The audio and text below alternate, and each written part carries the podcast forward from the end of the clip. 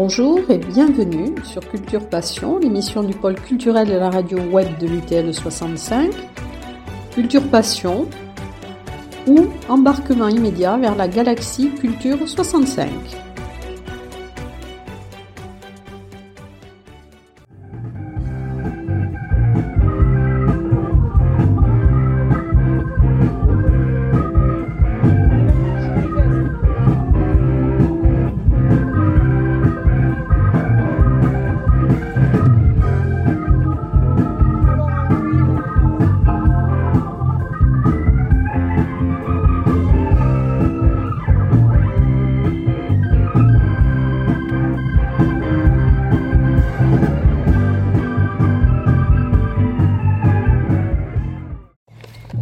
Marc Demelemester. Ah, vous voyez, vous Donc, savez le dire. alias, alias Rocky.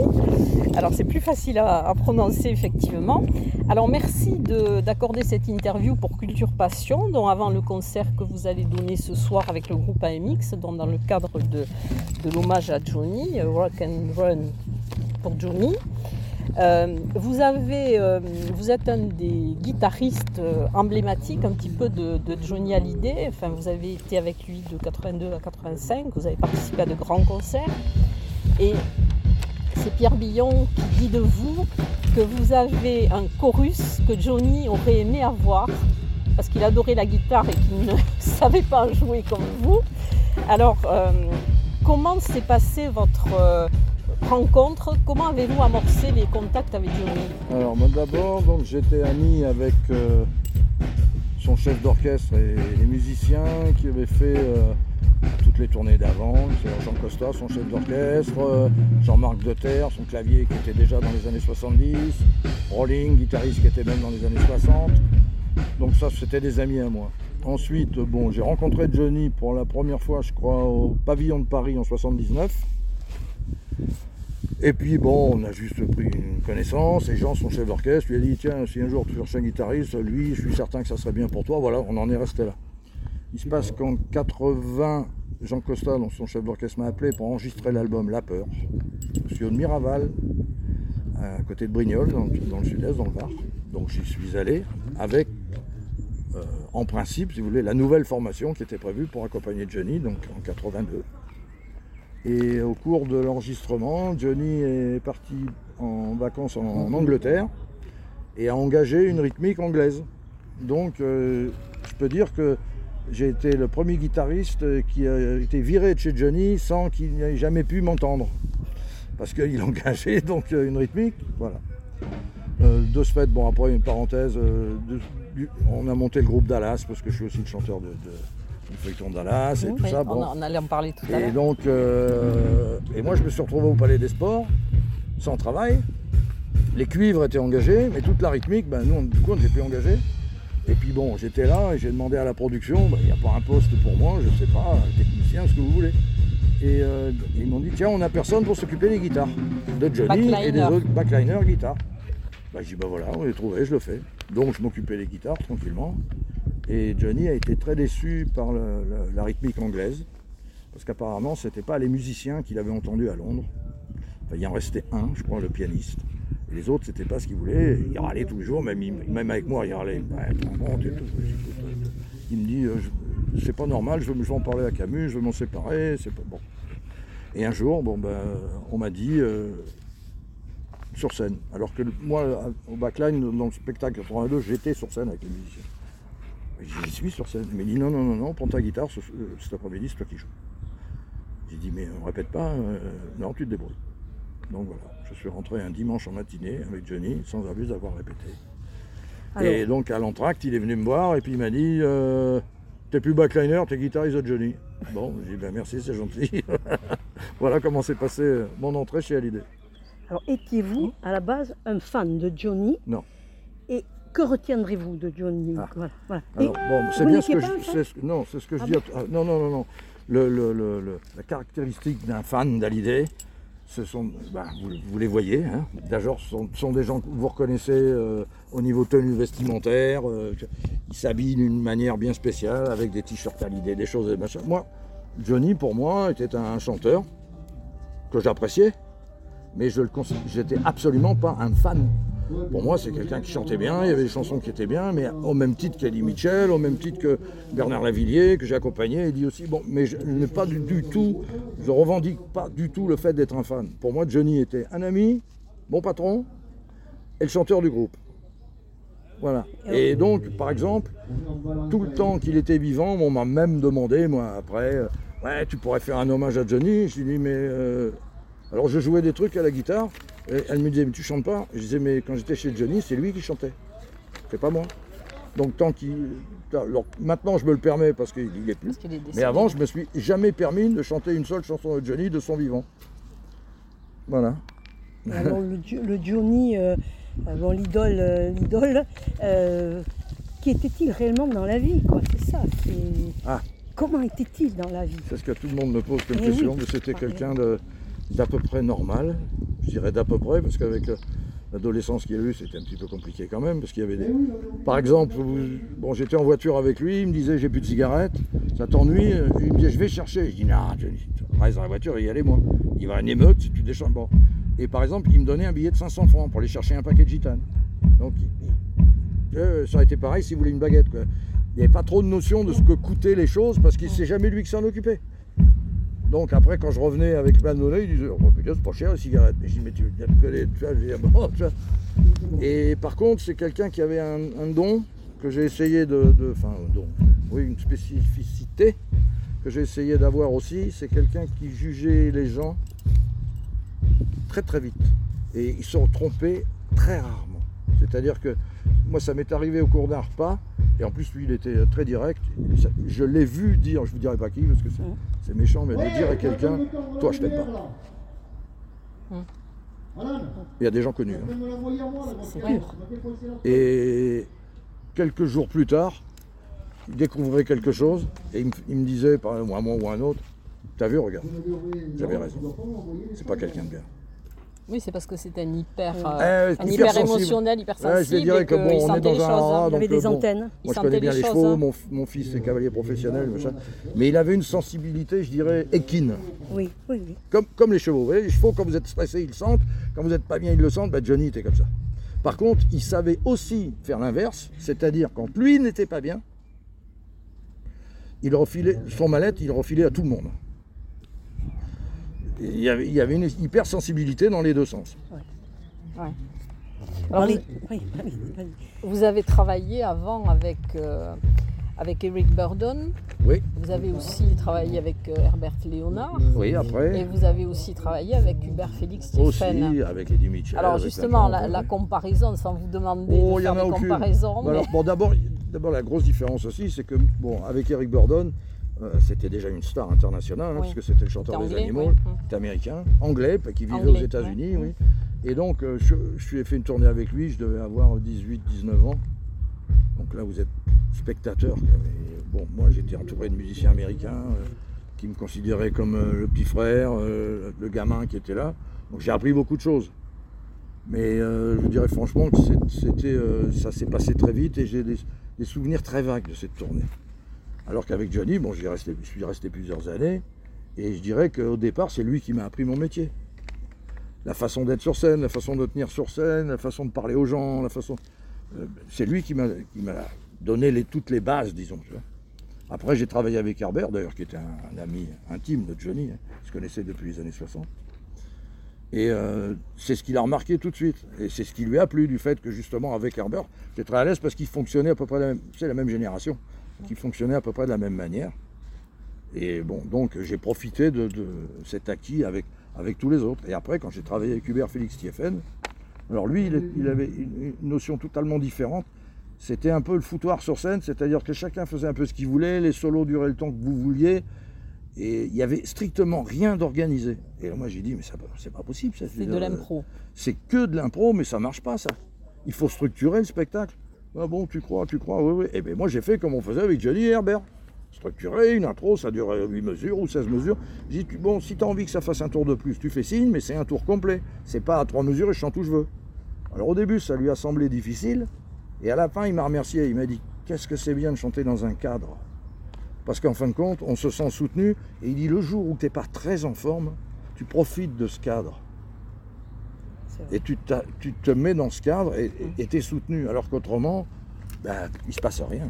Donc Mais bon, il, est- voilà. il était aussi une référence parce que, euh, si je comprends bien, dans les spectacles, il y avait des gens qui venaient regarder Johnny. En particulier, euh, Michael Jackson était venu, je crois, Prince, Ford Coppola. Enfin, c'est pas des petites. Alors Francis Ford euh, Coppola en plus, il était... C'est pas des petites pointures. Non, qui non, non, non, je me souviens très bien parce que Francis Ford Coppola, c'est- je ne sais plus si en 82, en 84, il était au Zénith et il était aux Lumières avec Jacques Roverolis tous les soirs. Et c'est là départ- que vous aviez eu le problème avec Varilight. Euh, oui, alors là, oui, ça c'était un gros problème. Mais- Francis Ford Coppola, au départ, était directeur lumière. C'était son premier boulot. Et il était tombé amoureux de la lumière de scène. D'ailleurs, il avait même voulu, je crois, produire le spectacle aux États-Unis. Ça n'a pas pu se faire à cause de la main, qu'on n'arrivait pas à embarquer dans les avions, je sais pas quoi. Bon, mais lui, c'était ça. Bon, Michael Jackson, pas exagéré, il n'est pas venu prendre des leçons avec Johnny Hallyday. Il est venu voir le spectacle par curiosité, pour voir qui était ce Johnny Hallyday. Voilà. Et Prince, bon, je me souviens parce qu'ensuite on est allé manger ensemble. Donc c'est pareil. C'est des gens qui se demandaient euh, bah, qui pouvait être une star à l'américaine en France qui est pratiquement inconnue en Amérique. Oui. Pour eux, ça, c'est les. Ils comprenaient pas. Ça les interpellait. Complètement. Et quand ils ont vu la fonction de fonctionner le, le spectacle et Johnny, ils ont tous admis que c'est une bête de scène et que, bon, voilà. Et c'était au Zénith, ça ou... Oui, ça, c'est- Ouais. moi, c'est- ça, enfin, c'est- tout ça, c'est des gens qui sont venus au Zénith. Alors moi j'allais vous poser la question parce que moi j'étais très fan de Sheila quand j'étais jeune et enfin je le suis toujours, c'est quelqu'un pour qui j'ai toujours beaucoup de respect. Et alors ce- quand elle a chanté Mon petit loup Oui, avec bah, on Johnny, était sur scène, bah, on a tous été très étonnés. Parce qu'honnêtement, on s'est dit, elle va être écrasée. Par, par la, la puissance vocale de Johnny, par la puissance, parce qu'on jouait, à l'époque, on jouait très fort sur scène. On dit ça, la pauvre avec sa petite voix, mais qu'est-ce que. On va jamais l'entendre. Elle avait quand même pas une grosse puissance vocale. hein. Et bon, et puis, elle l'a chanté, mais alors elle a tout chanté à l'octave en haut, mais c'est- on a tous été, mais alors scotchés, vraiment surpris de la performance de Sheila. Ouais. Bon, euh, Liza Minnelli en 82 est venue sur scène. Bon là on n'était pas étonné, on s'attendait à Liza, c'est quelqu'un qui a une grosse voix, très puissante. Mais Sheila, on a été très étonné du, du- du rendu de mon petit loup, et même Johnny a été étonné. Parce qu'il se retournait vers nous, des fois il nous regardait, on lui l'air de dire, bah, elle y va, mais mère, tu vois, euh, elle a, elle a pas peur peut-être parce qu'elle était dans un état justement puisqu'elle avait les pieds. Non, mais je crois qu'elle devait- elle, elle- elle touchait avait, travaillé et elle, elle savait à quoi s'attendre. Ouais. Elle savait que Johnny, c'était quelqu'un qui, bon, qui avait une grosse puissance vocale, donc elle s'est dit, il faut que j'envoie, il faut que je sois à la hauteur, et elle a été complètement. Alors, comment l'idée de cet hommage euh, est-elle venue? Cet hommage où, où on a retrouvé quelquefois sur scène avec 30 musiciens qui avaient joué avec Johnny.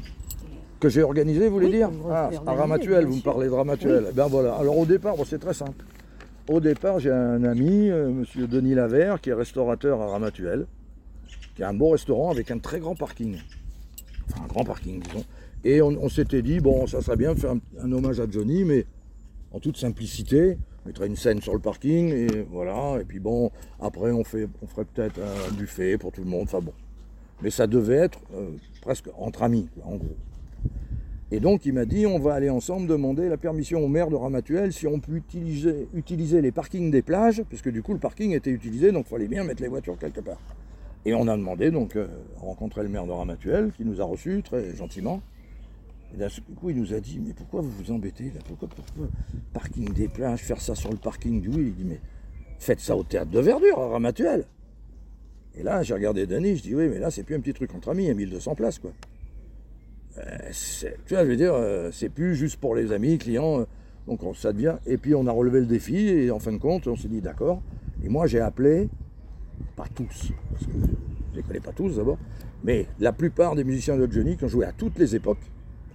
Et j'ai réussi à, à- à regrouper 36 musiciens qui avaient joué avec Hallyday. D'ailleurs, je crois que c'est la plus grosse formation que Johnny a jamais eue. Je parle pas des orchestres symphoniques, hein, mais euh, en disant que musiciens qui avaient joué avec lui. Et on, on- on a fait ça donc deux années de suite. Et après, il y a eu le Covid. Et l'année dernière, donc, vous aviez fait déjà un concert hommage hein, euh, à la- le Marcadieu à Tarbes. Oui, si, on était Ah, revenu aussi faire ici, mais là, c'était pas de, de, de mon organisation. J'étais venu en tant qu'invité. Ouais. Et alors là, est-ce qu'il y a des chances qu'on vous voit avec Yarol Poupeau? Non, ça ne sera pas possible parce que d'abord on travaille demain. Ouais.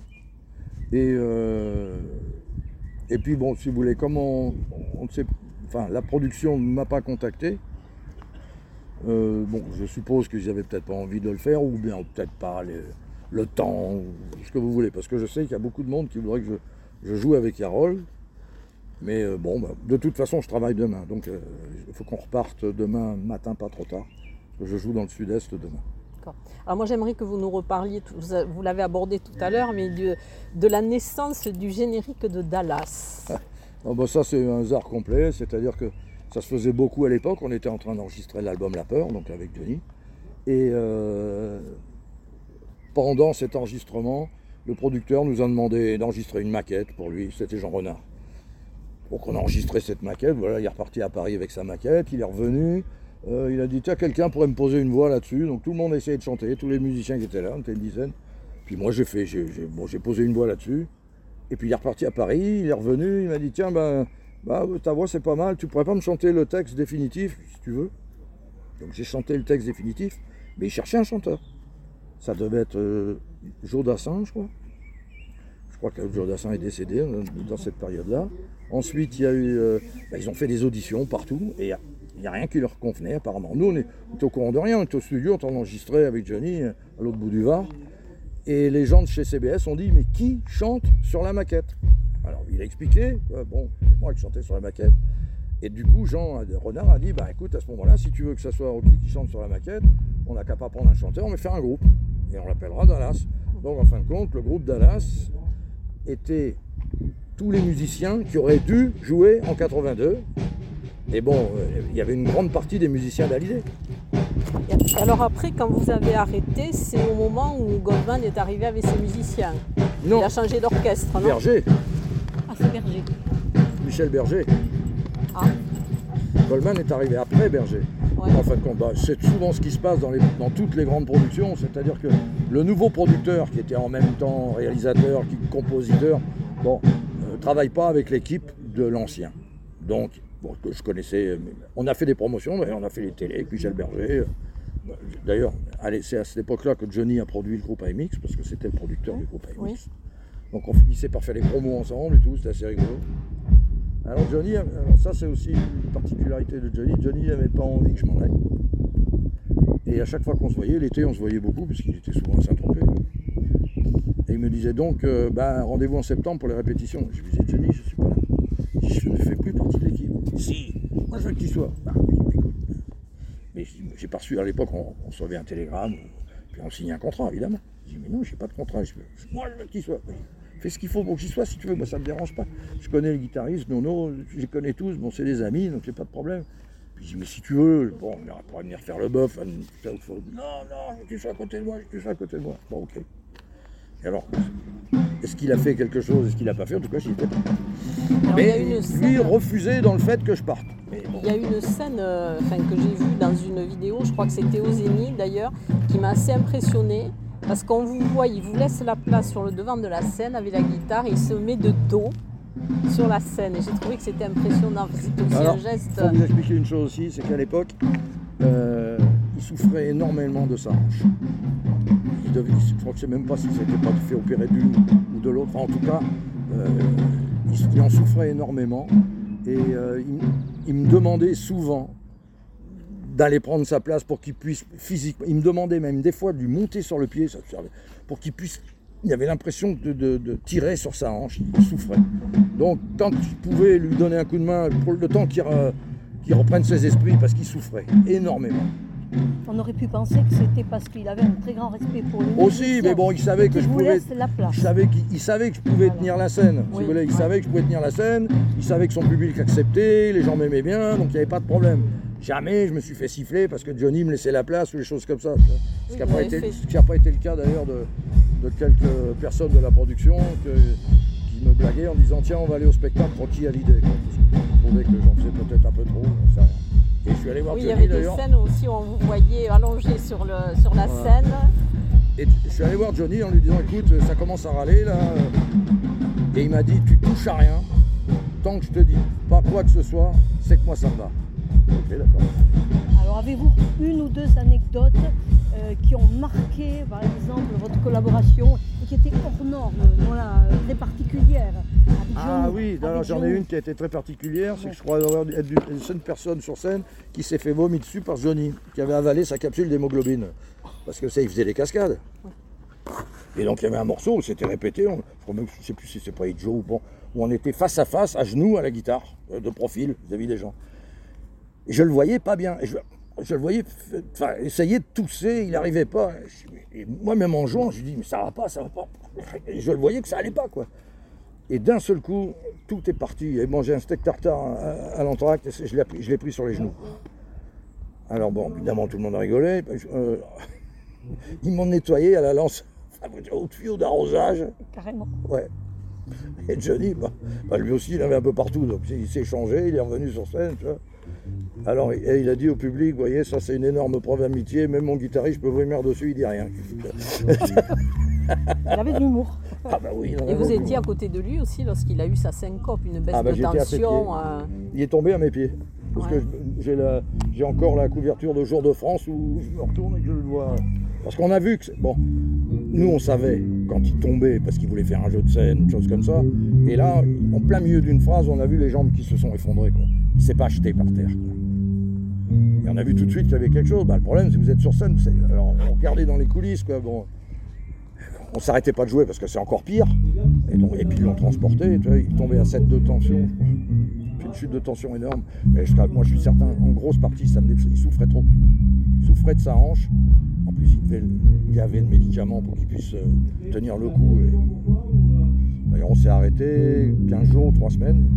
Et pour pouvoir aller en tournée, les assurances ont exigé qu'il remonte sur scène avant. Alors moi, il y a quelque chose qui m'interpelle, c'est AMX. Oui, Alors, est-ce que ça a à voir avec les chars blindés? Oui, exactement. Alors au départ, c'était une plaisanterie, c'était une, une musique douce comme les chars peuvent le faire. Parce qu'on était un groupe de rock, donc euh, on voulait un nom un peu français, donc voilà, on a gardé AMX. Et moi, pratiquement tous les groupes que j'ai fait, c'était trois lettres. Donc voilà. Ah voilà. Donc, Sauf et- Dallas. Hein? Sauf Dallas. Ah mais là, je suis pas, c'est pas de mon ressort. Ça m'a interpellé parce que je ne saisissais pas. Je, Voilà. savais qu'il y avait des chars AMX voilà, c'est pendant la guerre froide. Voilà. Voilà. Et alors, C'est la marque des chars français. Ouais. Oui, absolument. Et alors vous aviez aussi euh, une des tournées que vous avez appréciées avec lui, je crois que c'était en Abidjan, enfin en Côte Ah, toute la d'Ivoire tournée aussi. africaine, Ouais, ça c'était Parce qu'il y avait moins fantastique. de, moins de Parce musiciens. qu'il y avait bah, très peu de musiciens, très peu de matériel. Et là, on, on était dans le cadre d'un groupe. On devait être sept musiciens, plus lui. Bon, à l'époque, il faut savoir que par rapport aux dernières années, on était toujours ensemble. Dans les mêmes hôtels, dans les mêmes restaurants. On voyageait ensemble, on ne se quittait pas de la journée. Bon, après, bon, ça a été différent. Donc, euh, il y avait une complicité automatiquement énorme. On voulait changer quelque chose, on en parlait dans le bus ou dans le car ou dans la voiture. Bon, attends, aujourd'hui, on va le faire comme ça. Bon, on faisait directement sur scène. euh, ce qui était plus difficile ensuite, je crois, pour les autres musiciens. Travailler comme ça. Et alors il y a une des chansons, je crois, qui vous a marqué, qui a marqué, je crois, beaucoup de, beaucoup de fans et beaucoup de gens, et qui n'est pas une chanson de Johnny, c'est son interprétation de Ne me quitte pas. Ah oui. Et alors, je peux vous dire que ça, ça c'était spectaculaire parce que nous, on sortait de scène. hein, il restait seul avec son pianiste et le- le- les violonistes. Et donc, nous, on descendait de scène. Il y avait un bar dans les coulisses. On allait boire un verre au bar. Et à chaque fois, on s'arrêtait de parler, on l'écoutait et on lui disait, et on se disait tous, ça y est, comment il en vaut encore? Il nous mettait la chair de poule tous les jours. C'est pas banal parce que quand vous êtes pratiquement six mois dans une salle, vous savez exactement comment ça se passe. Et tous les jours, moi, il m'a, il m'a sidéré en interprétant cette chanson. Il l'avait fait aussi avec l'hymne à l'amour de, de Piaf. Oui. C'était aussi. euh, moi, j'avais euh, j'avais entendu ça, comme vous dites. Vous restez. euh, Voilà, alors que mais là, je vous dis, la, la seule chose, c'est que là, on était en coulisses, on ne voyait même pas, et en, en s'occupant pas de lui, même en faisant peu attention, il, a, il nous captait quand même, Oui, transférer une, vraie voilà. émotion. complètement. On va peut-être d'ailleurs vous laisser, puisque là vous pendant faire les balances. faire les balances. Eh oui. Et alors, est-ce que vous avez de- des projets, euh, à part les concerts, la tournée, euh, d'autres bah, projets écoutez, le projet, c'est de continuer à jouer de. Bah, euh, bon, on vient de. Enfin, le disque n'est pas encore sorti. On a fait un hommage à Johnny euh, avec le groupe AMX, donc sur des chansons validées euh, que j'ai arrangées, que j'ai réalisées. Et là, on, on attend les dernières euh, notes de cuivre pour pouvoir le mixer et puis le, le mettre en vente. Et là, comment ça se passe? Il vous faut la, la validation de Non. Laetitia aussi non? Absolument pas. C'est-à-dire que pour reprendre une chanson de n'importe qui, que ce soit Hallyday, Aznavour, qui vous voulez, à partir du moment où vous respectez les paroles et que vous ne changez pas les mélodies ou les choses comme ça, n'importe qui peut reprendre n'importe quelle chanson de tout le monde. Sauf si vous voulez faire un arrangement spécial ou bien détourner la chanson, là il vous faut la permission de l'éditeur. Et autrement, n'importe qui peut chanter tout ce que vous voulez. En tout cas, merci, euh, merci Rocky de Avec nous avoir plaisir. consacré On aller minutes. vous- on va se dépêcher, on va venir vous écouter. Merci infiniment. De rien.